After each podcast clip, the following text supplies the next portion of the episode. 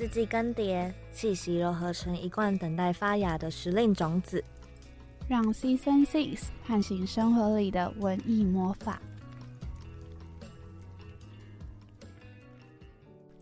欢迎收听 Season Six，我是 Kelly，我是零点二八。那今天我们邀请到的来宾呢，是季刊熏风的发行人。季刊熏风呢，是以初夏的和许南风为名，致力于传播台日之间的历史渊源啊。除了解构两国的异同跟相互影响，也以学习和自省的角度去探索当代的日本跟台湾，回应着过去所留下的足迹呀。熏风设计出的多元主题，里面包含了水利设施、社会运动、啊实业教育、历史建筑。餐饮文化还有艺术、戏剧等等为各自的切角，拾起日治时期的土地记忆。季刊寻风除了是记录过去的历史册，同时也作为一种实践历史的方式，就以杂志为载体，带领读者扎根学习，在差异中思考变迁里的因果。除了建立交流、创造连结，也期望能透过这份对于历史的认识，进而让读者对于现今的文化跟生活有更多的理解。那就让我们来欢迎季刊熏风的发行人黄志成先生。蕴藏在生活里的美好，为你冲泡一杯种子茶。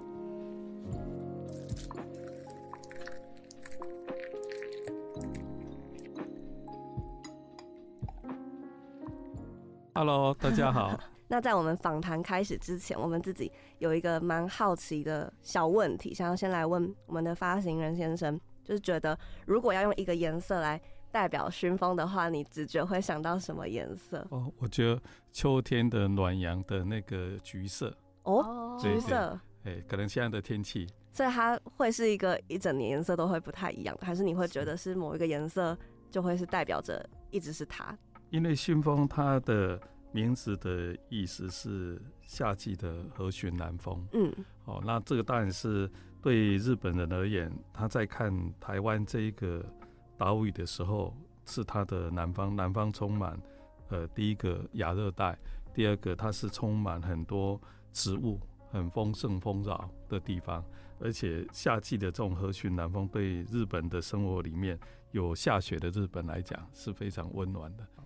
那就是因为季刊寻风的内容着重都围绕在人文、历史文化领域嘛，那就想问发行人自己是什么时候发现会特别留意于历史文化，或者是说什么时候开始感受到说这些文物有带给自己特别的感受？我想，因为我们这种年纪的人哈，对一个对日本那个时代其实有很多的陌生，因为国民政府到台湾来，因为他跟日本之间的。恩怨情仇，所以对一个日本统治过台湾那五十年，基本上你他所有的一切的文化历史或什么，他不太愿意你去触及。那当然也形成为什么最近这二三十年，台湾很多人非常的呃着迷于探索日治时期那一块。那原因也是因为过去被压缩，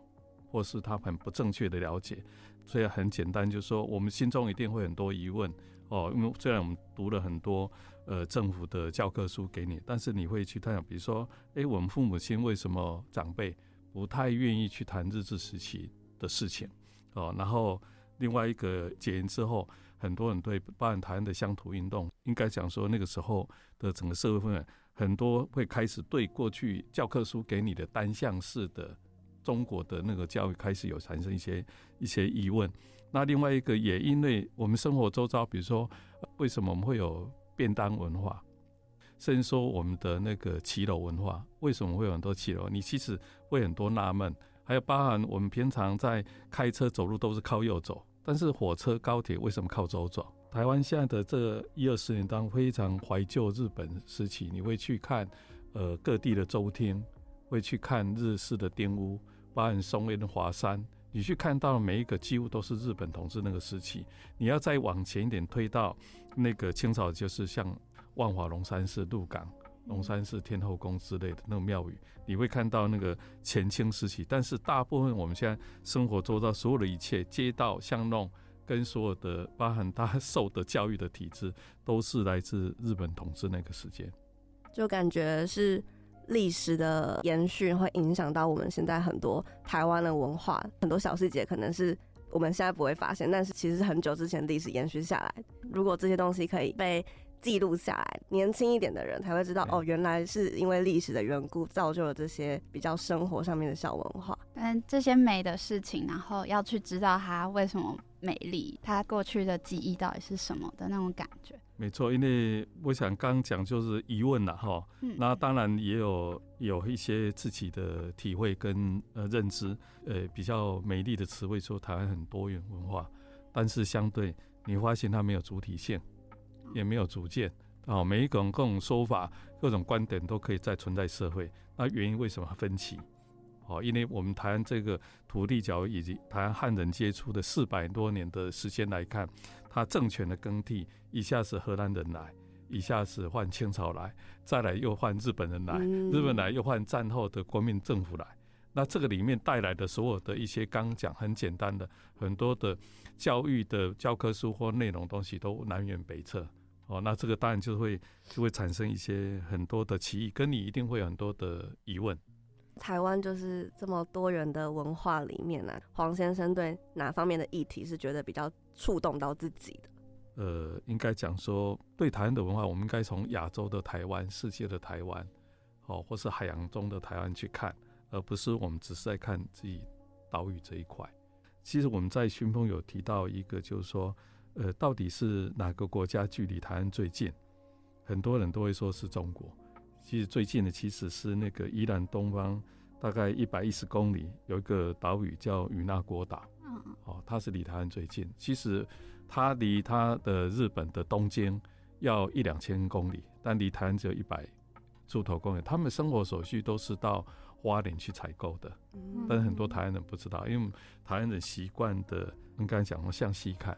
很少在台湾到往太平洋去看这一块土地，对。那这里面当然说你要接触一些文史，会接触到所谓南岛民族一千年前的台湾，因为我们现在在谈的都四百年左右的台湾，但一千年的台湾的首都在哪里？那个有专家学者说是台东，哦，因为它台东南岛文化。最远可以到个阿根廷的复活岛，嗯，哦，往西可以到呃马达加斯加，哦，是那整个大洋洲的那个是全世界呃南岛民族分布最广的一个种族，就是从有一说是从台湾分去分出去，但分出去里面有很多的说法，不一定是人，而是说从血缘、从植物学，包含说，比如说你在复活岛会发现到我们台东丰田玉跟秀姑兰玉所做的饰品跟工具。在阿根廷的复活岛可以看到，可以各个大洋洲看到。那那里面大洋洲里面有一种植物，就是那个构树，就是闽南语叫罗阿球啊。那个构树就是我们要做那个植物衣服的很重要的原料。呃，生物学去检验出来，它几乎全部都根源于台湾。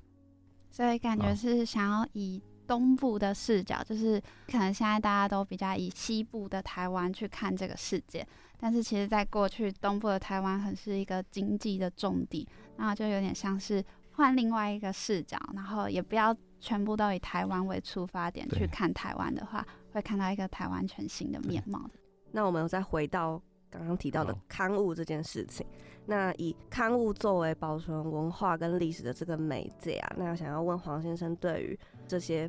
故事，然后需要重新被看见的想法，比较在意哪一个部分？我想杂志对这纸媒来讲，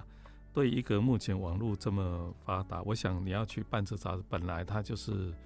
非常辛苦，也烧钱。尤其你没有看到那个刊物里面全部都没有广告，嗯，告诉你就说我们纵使杂志每一期发行量全部卖完，你还是亏很多，嗯，那为什么会去做这个东西？那去让希望说，不只说很单纯的保存文化历史，因为我们的文史的资料必须要很安静下来阅读。嗯，他很用，他在算是很伤眼力哦。那你要去呃让这个纸媒能够让大家有兴趣，我想那个纸媒里面必须要有趣。所以我们在设计，像那个设计跟我们的设计并不是单纯的平面设计，我们设定的给我们平面设计师是要艺术设计，所以我们历任的设计者有很多都是出纯艺术的。嗯不是我们一般的商业广告的编排，所以里面你就发现，哎、它的变异性很大。那这变异性很大，也是希望说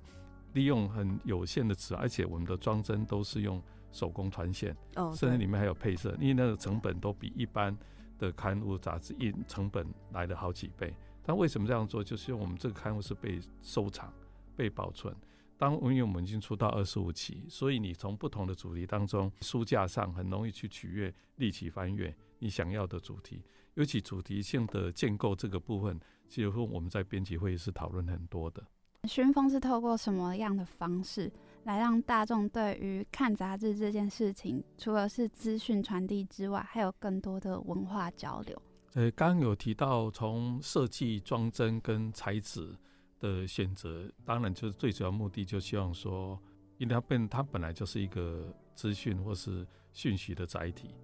但是就像过去的唱片，现在很多还在发行 CD 唱片，很多人是把它当做珍藏，他对一个呃一个创作者来讲，他会觉得这个是可以永续保存它某个时代性。那相对以一个台日关系的这个最大发行量的讯风来讲，它其实有很多的粉丝是完整已经，因为我们刊物已经六年，有些人是从第一期收集到到现在这一期，嗯。每一个都很期待，甚至我们的社里面常常被接到，就说哦，他少了哪一期。哦，因为我们其实里面有一半以上都绝版，对，你要透过二手里面去去买才买得到。嗯。那这个当然是我们在创造它的呃价值之外，就说，因为我们也得了这一届四十六届的金鼎奖人文艺术类的刊物，那我们也希望大家去看到一个呃过去的，因为过我们也可以讲说，我们是等于封存了过去日治统治五十年发生林林总事里面当中，其实有几个部分很多人都没有去了解，比如说像我们的总统府是台湾一百多年前。台湾第一个开国际净土的案子，哦，我们的总统府啊，这个历史去翻译就很容易查。另外一个，台湾也曾经办过万国博览会，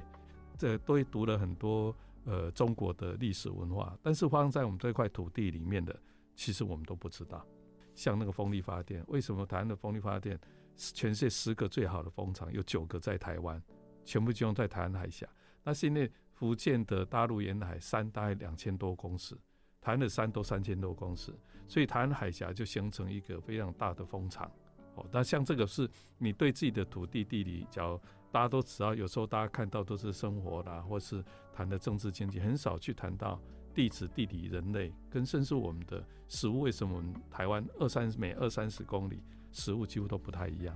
嗯，对，其实那个时都很多，你可以去找答案的。嗯对于黄先生来说，在熏风里面是如何把文史，然后连接到文化，把它跟现代生活的这个距离拉近，然后连接在一起的。我想那个历史刚有提到荷兰人来，比如打个比较简单，我们荷兰人跟我们现在到底有没有关系？荷兰统治四百年前，其实一直有关系。你平常吃的番茄，哦，呃，芭辣番石榴，嗯，哦，只要翻的都是荷兰人引进的啊，包含水牛。还有另外一个，我们也常讲说，礼拜一、礼拜二、礼拜三，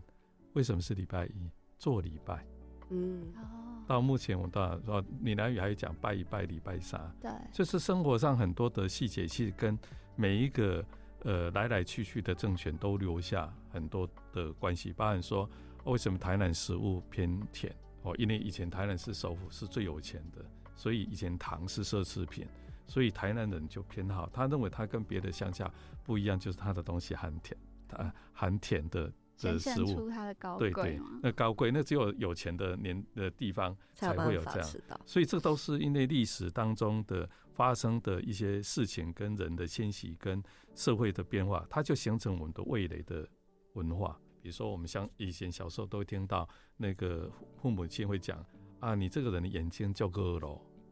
哥做罗哥罗就是那个眼睛裸裸的、左左的，哦，他其实就讲俄罗斯。哥罗，你看俄俄罗罗斯斯闽南语就是俄罗，哦，那也也也会去讲俄罗莫贼，就是乌鲁木齐。嗯，然后这个会有人讲说你这个人像潘啊凯字，嗯。叫你这样就李宋 K，哦。是这样的，是菲律宾吕宋岛。啊，对，其实，在过去的生活，这个就是文化的很有趣，因为就表示在那个年代，过往这几百当中，人来来去去，所以它自然会形成留下这样的的语言或是生活上的影响。啊，每一个事件，包含比如说我们现在对一个台湾现有的所有的，有朋友有问说，哎，台湾为什么呃健保跟医疗这么厉害？你要了解以前日本统治时期，当开始现代的西方教育进入我们台湾是。算亚洲第二个，因为日本统治的关系，所以我们很多接收的事物都几乎都是全世界最新的。因为那时候日本在呃一八四几年开始明治维新的时候，他全盘接受西方，所以台湾有全亚洲第二个接触到印象派画的，包含咖啡，包含很多香水，全日本最大的香水的原料的制造的公司，它当初设设立并不在东京，是设立在台北。因为台北是充满亚热带花卉，可以收集各样的那个香水原料的地方，所以这个部分，假如说你这样去了解，你就知道说，哎，这个历史发生的很多的事情，其实它会构成我们很多文化价。就像说，哎，国民政府来的时候，我们有眷村，我们会有面食文化，各地方的川菜或粤菜或湘菜，它适合这一块土地的的味蕾，它自然就会留下来。它不适合，它就会消失，嗯，然后它就会形成我们的生活的仪式或文化的一块，包含我们现在的价值观。比如说，我们台湾人，很多人说，哎，我们台湾人可能跟北方中国北方的，或者是说四川啊，或是广东为什么不一样？很多价值观就不一样，很多包含你所有的生活一些什么不一样，就是因为来自土地它养成的所有的这些都是林林总总，包含说，哎，我们那个年代要吃苹果。哇，那苹果都是你要生病才有机会吃，嗯，哦，那个当然是跟财富，那这这些的记忆都会留存在一整个时代里面的价值观。那这样听下来，感觉除了需要知道很多的历史文化之外，就是整个会回溯到台湾这块岛屿的所有的历史。发生过的所有的事情都会形成我们现在生活习惯，累积下来。对，包含说以前台湾是一个平埔族的社会，台湾其实是一个母系社会，哦，就妈妈过生日哦，在家里面是最重要的，啊，男人不太管。但是在大陆闽南不是这样，大陆闽南是要过男男生要做寿，然后另外一个我们的习俗当中，其实我们生活当中，呃，为什么我们很喜欢拜拜？那跟我们的民俗社会很有关系。你今天比如说在那个年代，医疗不发达，那个家里生病，第一个常是跑到庙里面去求福，甚至烧灰回来给孩子吃。然后另外一个母系社会当中最重要一个是像我们的那个母谷熊多，这个是在谈。还有另外一个我们拜常有时候开工或什么拜拜的时候，都会拜地基柱。啊，我常问问很多人啊，你知道北北基柱拜什么吗？最多人回答说土地公，我说不是，是拜祖灵，嗯，是偏埔族的祖灵。那我们过去的那个年代结婚当中，为什么我们会有礼车，会有吊甘蔗，会吊开猪肉啊？为什么有逼胎？为什么会有柴瓦泼水丢扇子？嗯，这个都是属于平埔族的文化，并不是属于汉人的文化。所以那个我刚刚母舅文化不存在。中国的那个父权社会里面，对，嗯，那这里面探究还有很多很细节，存在我们很多的价值观跟想法。我们台湾闽南语有一句话，就是“父死路远”，就是自己的父亲过世的时候，回家路非常的漫长遥远；那母死路断，哦，你家已经兄弟姐妹各自要独立，不会再有什么依恋，因为妈妈已经都走了。哦，是牵起大家最大那个桥梁的。对对对，是妈妈。是什么原因会让旋风着重在日本的历史？因为感觉听下来就是需要知道台湾的从头到现在的所有历史。因为那一块是不以前不能谈哦，有些人都是默默在研究研究，但是他跟我们距离最近，因为战后二次大战到战后才七十几年，离我们包括你的父母亲，他们都有搭接到那个时代当中，你可以看到日本人来统治时候，我们生活当中所有的改变，包括。女性怎么去改变她的服装？哦，我们这样，我们有一起，好像二十一谈教育，我就讲一个很有趣。日本人来台湾的时候有几个变革，一个是男生要把辫子剪掉，嗯，然后女性的缠脚怎么解决？那以前的女性要去公学校上体育课的时候，那请问女性怎么上体育课？她都三寸金莲了，她跑起来她会痛啊，嗯，所以女生在当时那个年代，哦，那个我们有个金香斌教授，他就做一个题目研究，就关于。如何过去，因为那时候大概清朝时期日本来的时候，台湾的女性有百分之五十八是缠足，她怎么去？她缠足也一样可以做农作，一样是做，但是你要去上体育课就很困难。日本就想一个办法，用远足，就旅行的远足。哎，旅行远足对于那个年代的孩子是很缺要的。哦，所以到现在台湾不是都还有毕业旅行吗？嗯，对。他用远足的方式，每个学期的远足，让女生想要解缠组。嗯，因为解缠组是很痛苦，你本来骨头都被变形、被改变了，你又把它搬开，那几乎都是要靠药物。台湾就经过那一段时间的缠组、解缠组到天然组，这也我们在里面的文章有一篇，其实都是研究论文。嗯，好，所以很可以去看到为什么。所以，因为当你了解这些时候，你我想，我想你要做下一步很多事情会更清楚。甚至说，你跟国外人怎么去介绍台湾，不会再说，呃，台湾最美的风景是人，是食物这么简单。嗯，哎，可以更谈得更深入一点。很像可以跟他们用讲故事的方式分享，说为什么现在我们这些文化会变成这样子的感觉。而而且我也鼓励大家去到呃各个地方。我常常说理事求诸，也就是说在城市里面，因为城市是充满的流行跟全身脉动，所以你很难去看到真实的台湾。那真实的台湾存在，因为真实的台湾存在生活，所以当你只要有机会到乡下，对很多对人的互动那些，它很多就。透露出最纯粹的台湾，而不是城市当中被修饰或是会包装过的行为举止，包含食物都一样。哦，为什么你会到那个台南会去想要吃炒鳝鱼啊？想要去吃那个什么？是那都是时间累积下来的，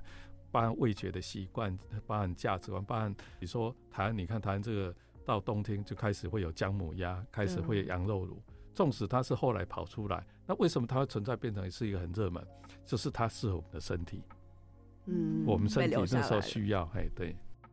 那就是寻风就像一本历史册嘛，那大家都说就是要循着过去的足迹，我们才可以改变现在，或者是过去的历史是我们的教训啊，我们的课本啊。那就很想问发行人说，就是觉得熏风所记录跟呈现的这些故事，是可以创造出什么样的可能性，或者是说现今的世人可以透过这些故事去往哪些方面着手改变，然后创造更好的世界，或是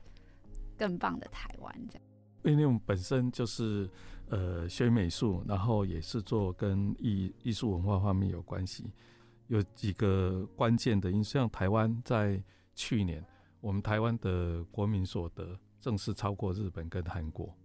哦，但是我们的艺术文化或是我们在很方很多方面的服务业、高端设计业，并没有跟上日本或是韩国。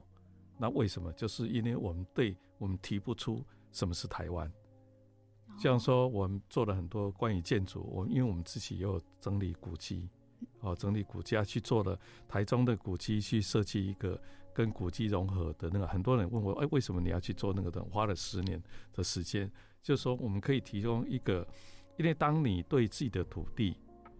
不够认真的了解理解，你就不会有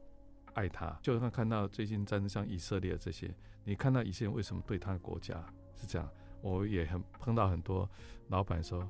假如碰到这样，台湾是不是跑光了？为什么对一个土地没有？为什么？那你为什么对土地没有爱跟感情？是因为你不了解它，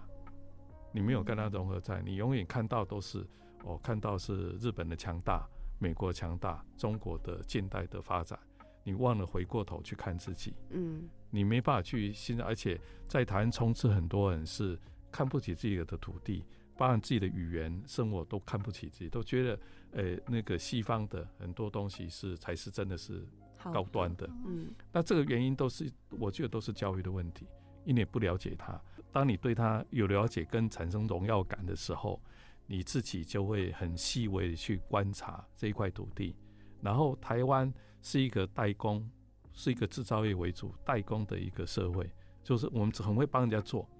但是你不会。创造自己的品牌或美感价值，那这里面当然就我们有很多需要从庶民里面的生活美学当中去提炼出自己对美学观。我常讲说，那个叫文化转译的能力。你当你了解自己的土地的文化之后，你怎么转译它，而且变成一个世界语言，可以进到世界的这个领域，更加去分庭抗礼，或创造自己的价值或表现，那就其实再来就是下一代年轻人要做。所以半宣风，或是我们做古迹修复，或是说我们去做建筑设计上的一些跟老建当中的突破。尤其我们台中那一个古迹，很多人说为什么我要花十年时间，花那么多钱去盖？我说一个巴洛克式的那过去在乡下的建筑。它是多么困难，会因为现代性的房子跟土地的价值，家族就把它拆掉，然后就盖那个俗不可耐的幻主。你去看看日本人，他到目前职人的文化，他光要做一块布，光要做一张纸，光要做一个杯子，你看他投注的心血跟那个，他就可以，你可以发现说，他的职人的做的东西，职人所谓职人，就是说我做的东西是生活当中去使用的，但是他可以进到。罗浮宫去展览，嗯，为什么他美学已经到某种上层？就像我们在谈日本的侘寂物哀优选美学三部曲，就贯穿在这三个概念里面。那台湾有人可以提出来吗？你日本从乡村、渔村、山里面到庙到所有的一切，你都可以看到对一个生活美学展的展示场。纵使传统东西或是现代东西，都让你。非常的清新，呃，了解自己的土地、高山、森林是很重要的。对，就是往外看之余，也要记得就是回来看自己的东西。往内看。嗯，我觉得如果有看过《自看熏风》的人的话，应该会对刚刚黄发行人讲这段话蛮有感触的。因为我觉得在熏风里面给人家的感觉就是，我是以一个我在往内看台湾的角度，然后去。发现我们原本的既有的文化，然后所带给我们的一些创意跟产业。因为熏风其实是夏日的何许南风嘛。对。那当初怎么会是选择熏风当做这个刊物的名字？哦，应该讲，因为我是在第十三期接手这个刊物。好，原来的是一个姚先生他们办的。那当然，实体杂志对任何一个办人都是一个财务压力。所以，呃，这里面就里面其实有一个问题是说，啊，我的发行人的角色是做什么？其实最重要找找钱，啊，你要有资金，你才有办法去办这个刊物，你才有可以这样无止境的烧这一份的。所以很多朋友不了解说，我们一个这样的季刊，其实我们怎么去卖，都财务不可能平衡，它一定是烧钱，只是说我们可有其他的事业的收入可以去支撑它。所以每一份呃这个熏风，我们都非常珍贵的看待它，因为从刚讲说的成本跟邀请的这些专家学者，那这个当然是我们的使命了，就是我们刚提的很多要往下走的部分。那想问黄发行人自己是什么契机去接触熏风的？哦，因为因为我本来就是他的读者啊，嗯，然后他就是刚好有朋友说，哎，他的这个办的压力很大。那我几乎都没有考虑，我说好，那我来接手。那我知道那个财务报表给我看，我就知道我一年大概要花多少钱去维持它，要亏多少钱，我心里有数。嗯，我觉得我还可以，还可以支撑。那我们就来做看看，因为关于古迹修复花烧的钱更多，哦，他也没办法回收。这个应该是每一个人的信念啦，就是说你想要去做一些什么，对土地做一些事，什么事情，那你有感觉某些。发现可以去做的某一块可以付出，然后可能会有一点效应的，那就应该奋不顾身的去试看看。哦，尤其于我们这种年纪的人来讲，大概就可能那个这一种的的那种使命感会比较热血一点，比较强烈一点。对，就刚好熏风的理念跟黄先生的理念很一致，是，然后又从读者的身份变成了呃这个刊物的发刊人。我们刚刚前面有提到，就是旋风的设计啊，还有里面的主题定调，我觉得都蛮特别的。每一季的定调跟主题是如何生成的？就是怎么样去选择说，哦，我们这一期想要做这一个主题。其实我们在编辑会议的时候就会去讨论，因为要设定一个主题没有那么容易。像这一期二十五期要谈戏剧，那其实我们就要去思考，以戏剧作为主题。有没有足够的作者、作者群可以构成一本的主题？然后这个戏剧要用什么方式切入？其实，在事先我们在编辑会议的时候，我们就去讨论。而且，因为我们一年有四个主题，我们就必须要在前年度就设定好。你就开始要准备，先去所有自收写过这个主题的作者，然后还有他要愿意写，因为有些很大咖的，坦白讲他也没有时间写。然后甚至说，在在邀请的过程当中，他有时候我们的另外压力是会脱稿哦，因为有些作者我刚刚讲说个个别的因素，所以我们在设定完主题之后，设定完说邀访对象，其实我们都有备胎。另外一个去邀请这个设定这个主题当中，也要考虑到，哎，这个主题到底有没有具有市场性哦？不要说最后刊物卖不出去，你积压很多的的成本，或在仓库要需很多空间。在媒体的这个的主题定当是我们编辑会议会多方面去讨论。那我们因为也有外部的一些呃专家学者可以咨询。那像最新的季刊就有收录留居日本的山林杂谈通讯的徐丽作为撰文嘛？是。那就是想问说，像这样的管道是要怎么去找到这种作者？最主要是说，你在这一块呃经营久了之后，你这个的作者群。你大概都可以知道，有些很更热血但核心的会更告诉你说：“哎，某某人很不错，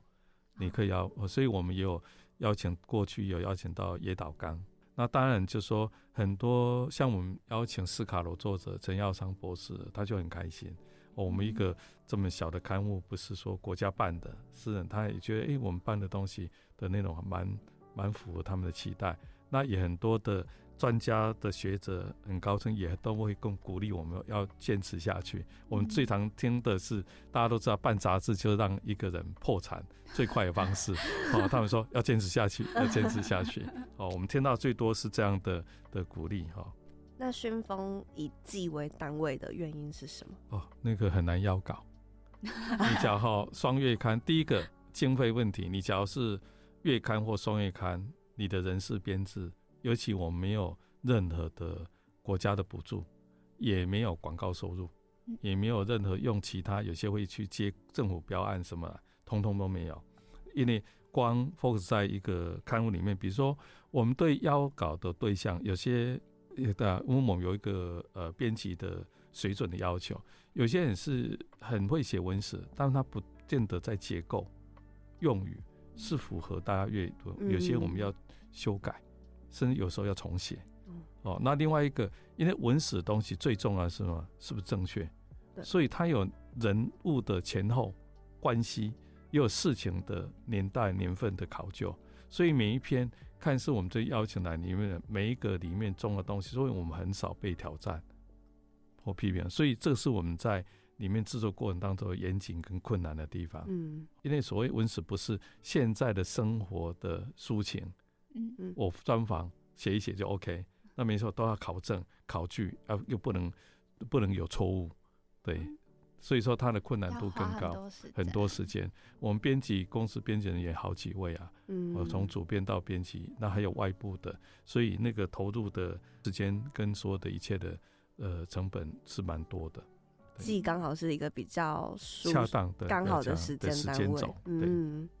那就是季刊宣风会以。三大主轴下去分支嘛，那就是怎么会选择以一开始前面的专栏，然后中间的特辑，最后像文艺这样去做编辑呢？像那个专栏，当然就说，呃，有些重量级或是这个议题，我们认为它其实应该可以当做一个呃专栏的设计。通常我们就设定好这个标准，然后每一期的特辑主题的部分，除了书写之外。前后的呼应，它有前后呼应的关系，包含说后面的那个文艺部分，就增加它的生活性、生活感。因为我们其实，在书写里面有一个很最大核心，就是当我们把正确的文史或花生块这块土地的一些各领域的东西去做书写的时候，我们希望它事后是有产生结果的。所以有些文艺进行式，或是说文艺的衔接的主题，是跟我们在设定这个主题，长期是有期望，而且，呃，未来我们可能会再夹杂一些这个事情发生之后的更专业的分析的部分，就是能够因为这样而产生的社会性是什么那一块，在还有将来还会再加进去。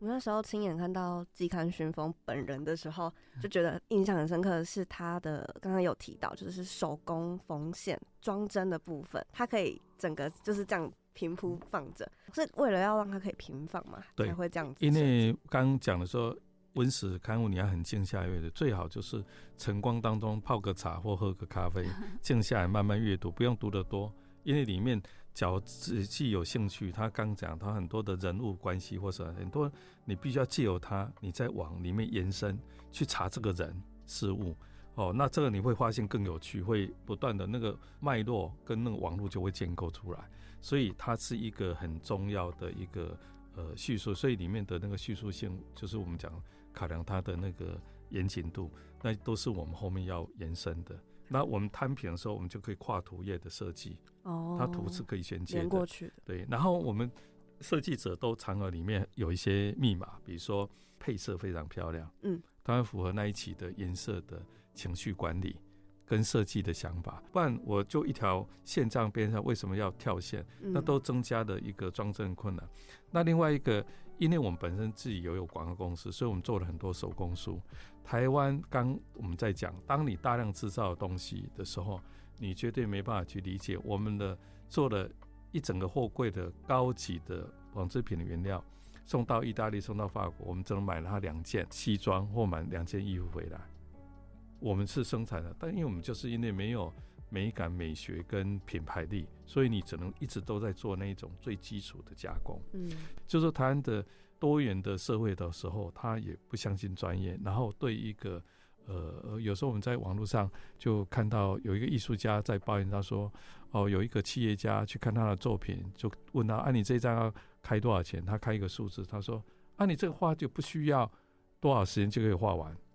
他忘了一个养成的时间，嗯，跟他花的那个成本，这就是台湾你没有办法去做到品牌，做到我能够外销，因为你不懂得什么叫做学习成长过程的成本，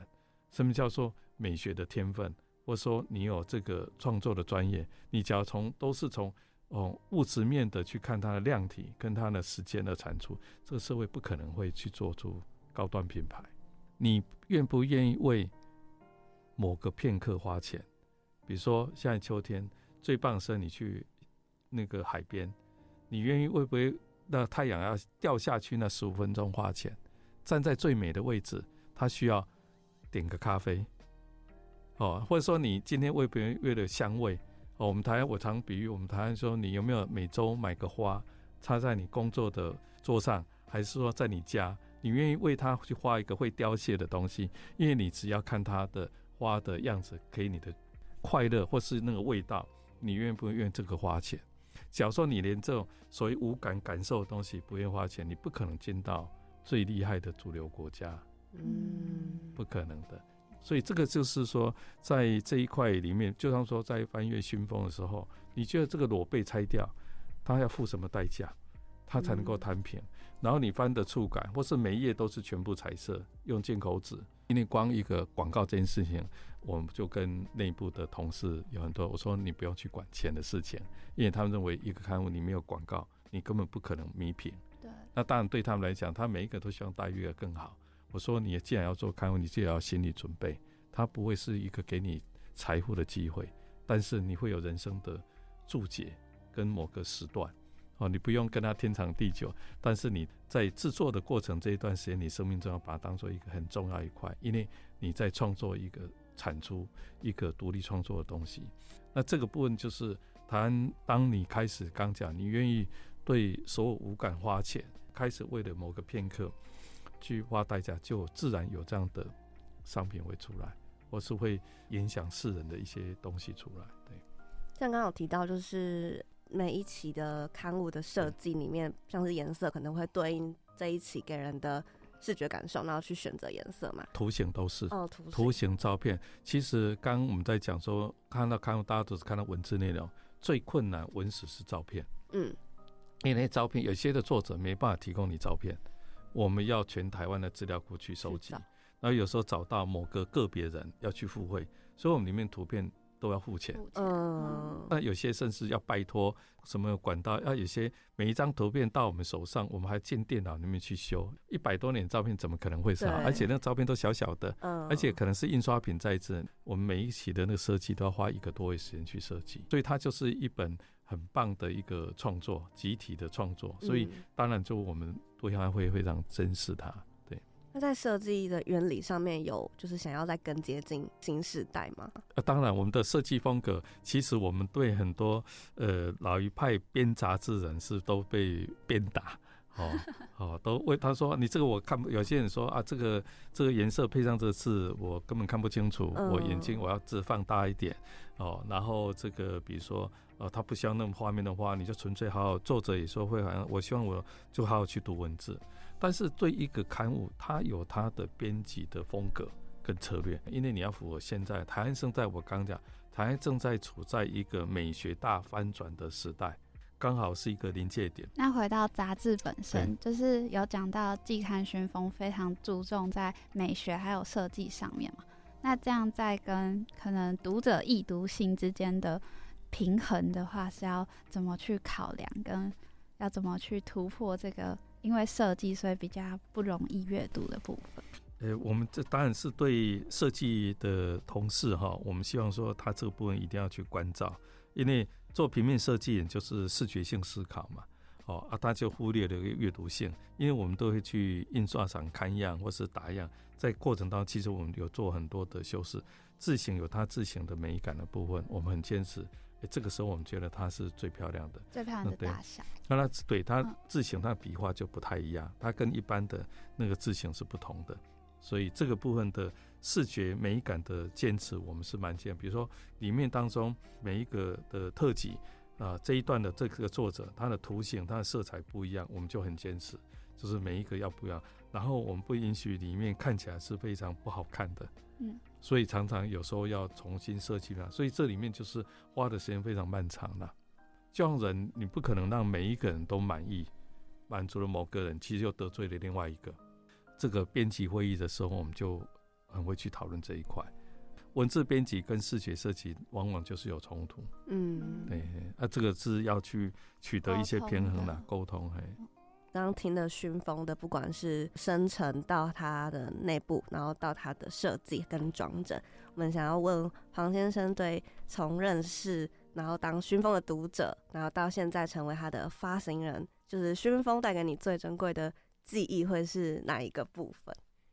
哦，我想这一块哈，因为你在做任何议题的时候，你就常常会发现新大陆。哦，原来台湾的地质地理、台湾的呃教育、台湾的水果、台湾的酒，哦，比如说像有一期当中，台湾长且从日治时期到战后，台湾人喝酒的品味跟习惯都是政府决定的。当酒开放的时候，你看现在台湾有多少民间的酒厂？你开始可以去依据个人的味道喜好，去选择一些小农或小酒庄做的酒。这个就是一个，当你突然发你去做文史的这个整理的时候，你才知道。我想说很多的理所当然的想法，会因为你去做主题的涉猎的时候，你慢慢发现，其实你又刚刚讲又发现新大陆。所以谈的这个社会，其实有时候是我都觉得是解严的时候，可能是在言论、在行为的自由，但是思想上的解放跟自由，还有一段很漫长的路要走。平常你就生活就这样，但我们从来不问他为什么，嗯，他是怎么来的。那其实这些就是让你不断一直在发现自己这块土地真实的样态。对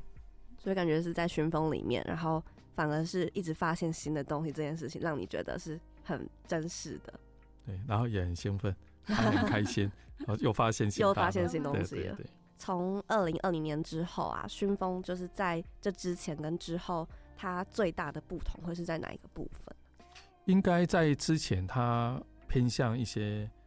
当代的日本跟台湾当下的哈，那也比较抒情。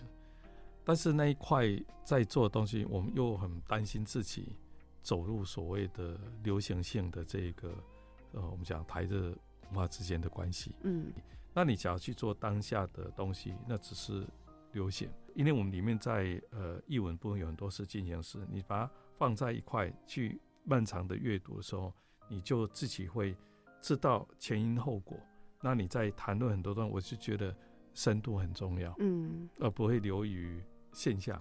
哦表面现象的部分。那这个是在做这一个转变，而且我们把文史部分的重量再放深一点，邀请的作家那些，就是希望它更深层一点，不是呃随意的生活经验的分享，嗯，而是真实的去了解它的脉络。梳理过的脉络，这个是我们在二零二零之后的转变很重要的一个依据，嗯就是它的严谨度了。啊，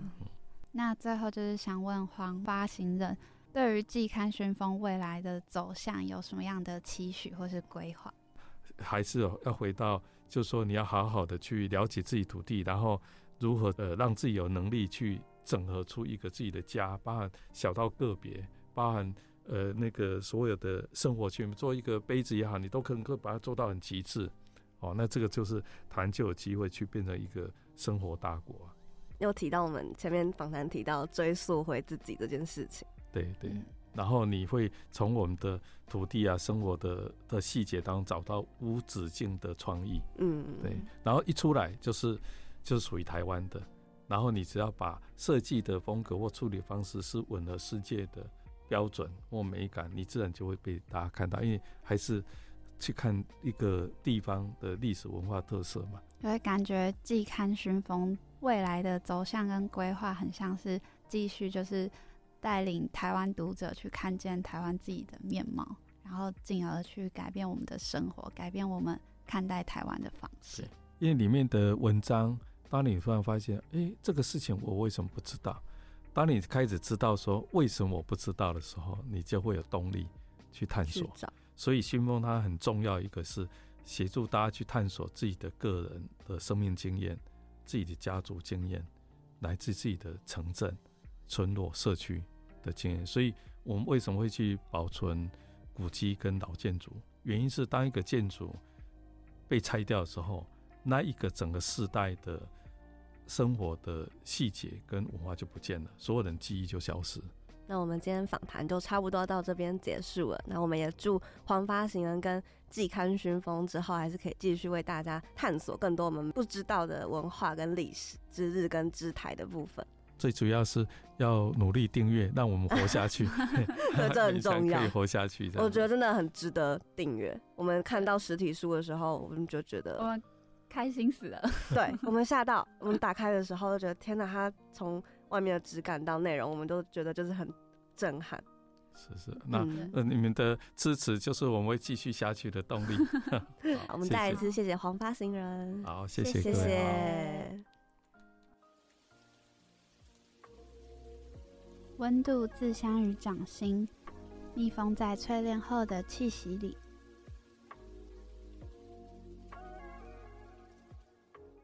这一集我们从自我对台湾的多元认知为出发，在多元文化融合成的台湾，观看土地的观点啊、想法会充满着不确定性，歧义跟疑问也印证着多元性这件事情。谈到杂志的初衷，就是除了记录日治时期留下的足迹，黄发行人也有提及到，希望同时可以以收藏跟保存为目的，刻印时代里的凿痕。